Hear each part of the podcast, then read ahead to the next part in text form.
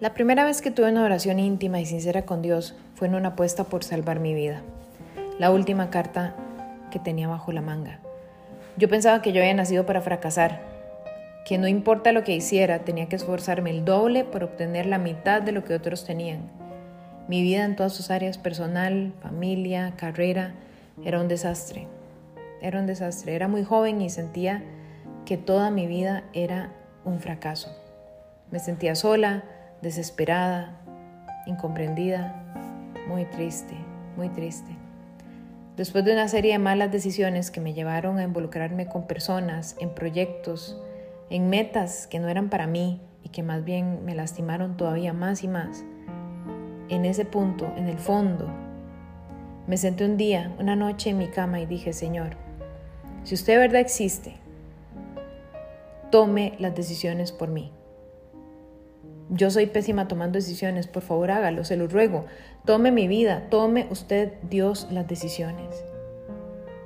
Y esa oración yo la hice de verdad.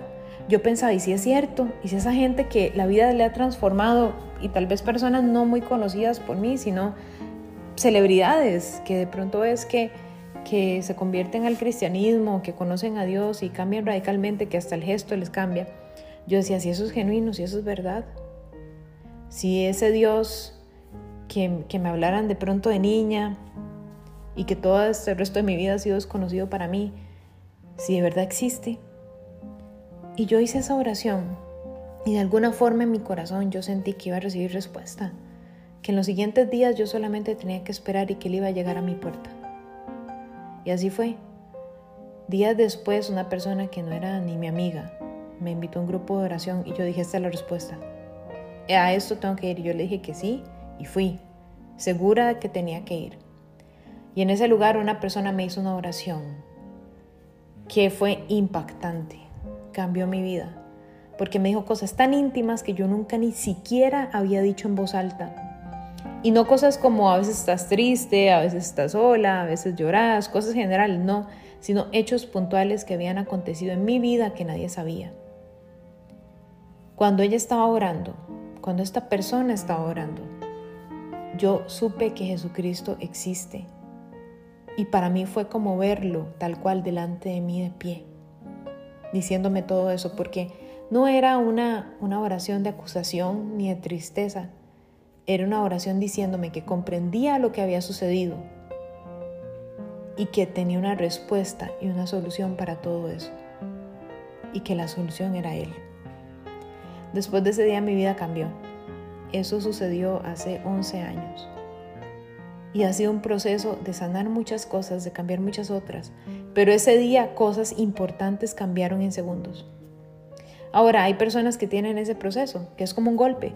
Hay otras que es un proceso paulatino, un proceso suave, como, como un baile con Dios, donde vas cambiando poco a poco.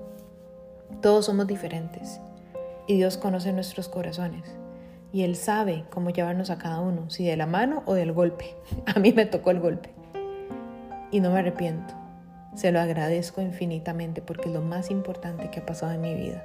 Y a este punto no sabría qué sería de mí si eso no hubiese pasado. ¿Por qué te cuento esto? Porque muchas personas te pueden decir, busca intimidad con Dios, busca tu espiritualidad, encontrate con Dios. Y vos decís, pero yo no sé cómo hacer eso, ni siquiera me nace. No tengo las palabras, no tengo el conocimiento.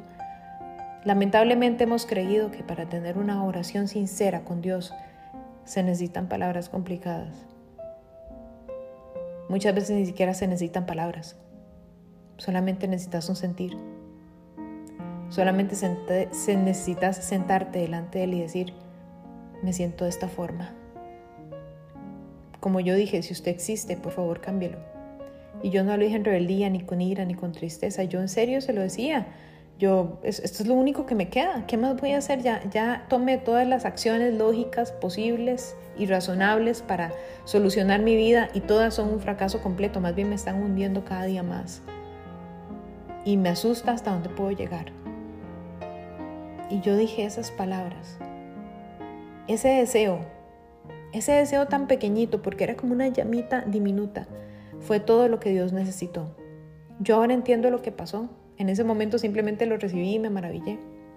Ahora sé que yo tuve un deseo y le di permiso. Que Dios es tan increíble, Él es el creador del universo, Él podría cambiarnos solamente con pensarlo, pero Él espera que le demos esa autorización. Yo se la di y Él vino a buscarme a mi casa.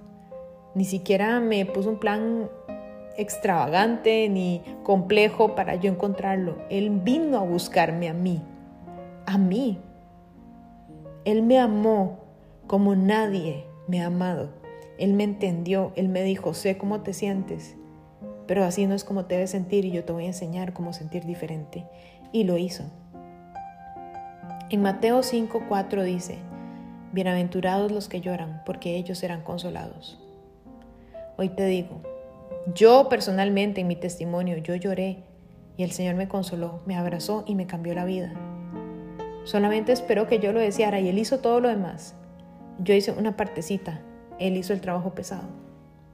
Y así ha sido un proceso por 11 años, en donde he ido soltando cosas, aprendiendo, cambiando, entregándole mi corazón y sigo en ese proceso. Todos seguimos en ese proceso hasta que Él vuelva. El que dice que está completo es mentira. El punto es que después de tomar la decisión tu vida cambia radicalmente. Y todo empezó con una oración íntima, sincera y muy simple. Solamente dije lo que tenía en el corazón. Solamente dije lo que necesitaba que alguien escuchara. Y lo maravilloso fue que Él me escuchó. Hoy te hablo Tania y espero que esta palabra, este testimonio sea de bendición para tu vida que entendas que la intimidad es lo que vos haces con Dios, vos con Él, no lo que nadie más te diga. Así que hoy con sinceridad, búscalo. Solo tenés que sentir ese deseo. Es todo lo que Él necesita. Y Él va a entrar a tu vida y la va a transformar para bien. No te va a esclavizar, te va a liberar. Bendiciones.